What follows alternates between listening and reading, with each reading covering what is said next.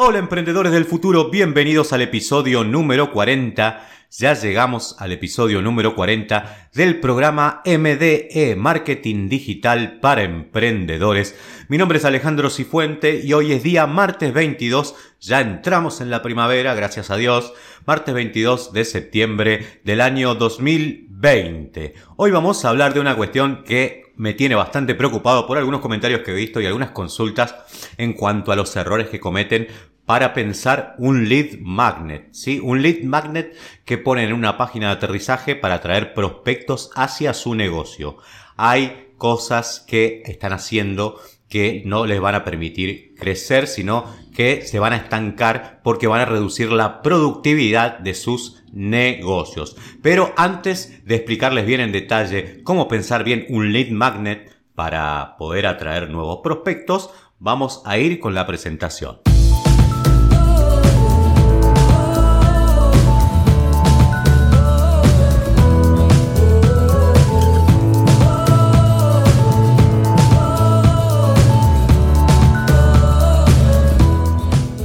Bueno gente, después de la presentación ya estamos acá, vamos a hablar del tema de cómo pensar un lead magnet para poner en una página de aterrizaje y conseguir más prospectos. Esto lo voy a hablar porque me saltó en varias consultorías lead magnets que no funcionaban, o sea, que no funcionan o que reducen la productividad de la empresa por la respuesta que tienen que tener en cuanto a lo que están ofreciendo, ¿sí? Hay varios problemas que resolver ahí. Les voy a dar los dos ejemplos para que ustedes los tengan en cuenta y piensen bien el lead magnet que van a poner en su página de aterrizaje. No puede ser algo que involucre el tiempo de ustedes en demasiada cantidad. Y menos si lo que, a, lo que están apuntando es a leads fríos, o sea, en la primera fase del embudo, que es cuando recién nos están conociendo como empresa. No pueden ofrecer tanto valor que comprometa la productividad de ustedes o el tiempo de ustedes en demasía y los termine saturando y no les permita hacer otras cosas. Así que ojo con los lead magnets que ofrecen. El lead magnet tiene que ser una pieza pensada como puede ser un webinar, como puede ser un PDF, para descargar, que se hace una vez y se deja ahí y que trabaje de forma pasiva. No que involucre tiempo de ustedes eh, comprometido a posterior que después puede generar un cuello de botella. Sobre todo cuando lo que tratan, de captar son lead fríos, ¿sí? porque el lead frío puede, puede llegar por muchas, de muchas formas a nuestra página de aterrizaje, puede dejar sus datos, puede hacer muchas cosas, pero eso no significa que sea potencial cliente todavía. El que es potencial cliente tal vez sí podemos comprometer un poco más de nuestro tiempo, pero no al que está frío, porque no está convencido, no lo vamos a convencer de entrada y estamos saltando muchos pasos y estamos reduciendo nuestra productividad, vuelvo a repetir, me trabé un poquito con la palabra, productividad quise decir. Bueno, vamos a tirar el ejemplo para que lo sepan y para que lo analicen y van a ver que tengo razón. Esta persona lo que había hecho era generar un lead magnet que era el siguiente, ofrecía una consultoría gratis a cambio de los datos en una página de aterrizaje. Vos le dejabas los datos y él te ofrecía una consultoría gratis en la primera fase del embudo que es para lead. Piensen esto. Imagínense que hacen esta campaña en Facebook, donde el público mínimo que tenés que tener más o menos para poder hacer una campaña son de mil personas. Entonces, de esas mil personas, con tanto contenido de valor, o sea, un valor de mucho contenido que es ofrecer una consultoría donde yo comprometo mi tiempo a futuro para dártela, es muy probable que tenga muchas conversiones, muchas, que haya mucha gente que deje los datos y programe esa consultoría porque es gratuita, obviamente, ahí está la cuestión. Y eso va a saturar todo tu tiempo. Al menos que tengas una capacidad de respuesta con personal capacitado para poder hacer esa consultoría aparte de vos mismo, no hagas este tipo de lead magnets. Eso no es un lead magnet. Es, eh, es saturar eh, mi propia capacidad productiva y en algo que no va a tener demasiados resultados.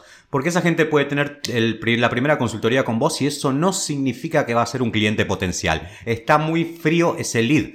Ese lead recién acaba de entrar y recién te acaba de dejar los datos para empezar a conocerte. No te conoce, no tiene confianza. ¿Podés construir confianza a través de un contacto directo? Obvio que la podés construir. Pero vuelvo a repetir, eso no significa que ese sea un potencial cliente, porque no hay eh, posibilidades de conversión inmediatas tan altas en esa fase del embudo que es la fase de reconocimiento. Otro caso que también estaba viendo era de una empresa pyme que lo que tenía era un problemita en cuanto, bueno, tenía tiene separado en departamentos, aunque es una pyme, pero una pyme muy chiquita, así que un departamento de marketing, otro departamento de ventas, y acá había un problema bastante grave, que era que conseguía leads, tenía una persona especializada en conseguir leads, que se pasaban directamente al departamento de ventas. No saturen el departamento de ventas con leads que no funcionan. Para eso existen las automatizaciones dentro de Internet para meter esos leads en un bucle para que cuando cumplan ciertos requisitos pasen al siguiente nivel del embudo y cuando sea necesario recién ahí pasan al sector de ventas. ¿Por qué? Porque el sector de ventas tiene que vender a un grupo de personas que están muy, a un grupo de personas no, a un grupo de leads que ya están lo suficientemente calientes como para entrar en ese proceso y realizar inmediatamente la conversión. Si no, lo que van a hacer es lo mismo que pasó antes. Saturan su capacidad productiva, saturan eh, su productividad, perdón, saturan la productividad porque ese vendedor tiene que estar atendiendo y contestando cosas que no tienen nada que ver con lo que él está realizando. Lo están saturando demasiado entregándole gente sin filtrar. Él tiene que, él está solamente para vender y vos le tenés que entregar el lead lo más caliente posible para que él inmediatamente intervenga en su especialidad y concrete la venta. No para que esté atendiendo preguntas o consultas o cosas que tienen que ver con otra cuestión que no es la venta. Porque estas consultas, en la primera etapa, en la primera fase, cuando consiguen los prospectos, los leads fríos, esos leads fríos, muchos ni siquiera están interesados en los productos a veces. Simplemente entran por algún lead magnet que les interesó y o porque quieren hacer una consulta y vos se la tenés que responder, pero no se van a transformar nunca en clientes, porque están buscando algo gratuito, nada más, y no porque en realidad estén interesados en ser clientes de la marca de ustedes. Y si todo ese público se lo pasan directamente al de ventas, lo van a sobresaturar. Lo van a sobresaturar y no va a tener resultados. Va a bajar mucho la productividad de tu negocio y vas a estar invirtiendo dinero y gastando dinero sin que te otorgue resultados. Entonces, esta es una cuestión que hay que tener bien clara, de pensar bien el lead magnet que vas a poner en tu anuncio de Facebook, en tu anuncio de Instagram. Hay que pensar muy bien, porque vos vas a sacar a esas personas de Facebook y las vas a llevar a una página de aterrizaje. Y en esa página de aterrizaje tiene que haber algo que sea eh, una pieza que se realiza una sola vez y que permita generar estos leads de forma pasiva. Por ejemplo, un webinar. Vos armás un seminario, un webinar eh, digital donde lo que haces es entregar ese contenido de valor, el que entra lo ve, te deja sus datos, pero el contenido vos lo hiciste una vez y lo usas todo el tiempo para generar esa atracción de nuevos prospectos. O un libro en PDF, o un audio, no sé. Hay muchas variantes que pueden ser de lead magnets en diferentes formatos, pero lo importante es no entregar lead magnets que consuman tu tiempo. O sea, no hacer un compromiso hacia futuro de tiempo, porque eso no es un lead magnet. Eso parece más un tripware. Pero es un tripware muy mal pensado. Porque los tripware reales, que son trampas en realidad, el tripware es para traer... Eh, voy ahora voy, después voy a hacer un carrete en Instagram de cómo funcionan realmente los tripware.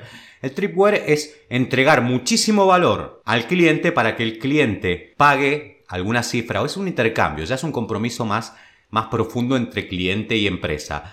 Pero vos como empresa entregas muchísimo valor para que ese cliente se involucre. Eso pasa, por ejemplo, en Amazon. Amazon lo hace también cuando te regala esos libros y ya automáticamente te dice, tenés una suscripción gratuita por 30 días. Entonces vos automáticamente metiste tus datos, tenés la suscripción gratuita por 30 días en el tema de libros y después eh, eh, te puedes descargar el libro ese que vos querías gratuitamente. Pero ya generaste un compromiso, o sea, vas a generar, después puedes permanecer como pagando la suscripción y puedes seguir teniendo otra cantidad de libros y, ahí está la respuesta, o sea, te regala un libro de forma gratuita, te entrega mucho valor la empresa, pero al mismo tiempo vos generás un compromiso con esa empresa. Un compromiso que después se, eh, se reduce al tiempo de vida que vos vas a tener dentro de esa empresa. Puedes seguir pagando la suscripción o no.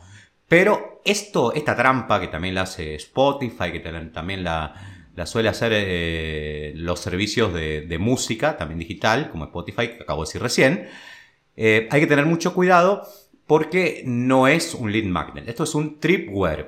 Pagar un mes Spotify y tenerlo por cuatro meses es costo que absorbe Spotify. Pero a vos te compromete, porque te dice, por una pequeña cifra que vos intercambias conmigo y vos tenés que poner esa plata para poder tener ese servicio, yo te doy 3, 4 meses gratis y después vos ves si seguís la suscripción. Esa es la cuestión. Hay que tener mucho cuidado y son diferentes fases del embudo. El lead magnet está arriba en la parte del awareness, en la parte de eh, el reconocimiento recién de lo que es tu marca. Y el trickware está en una fase un poco más en el medio. Mucho cuidado con esto. Bueno, espero que este podcast les haya servido. Les quería comentar esta situación, como hago siempre cada vez que encuentro algún problema dentro de los emprendimientos o dentro de las consultorías o incluso de que se repiten mucho dentro de las cosas que ustedes me consultan en YouTube, en Facebook o en Instagram.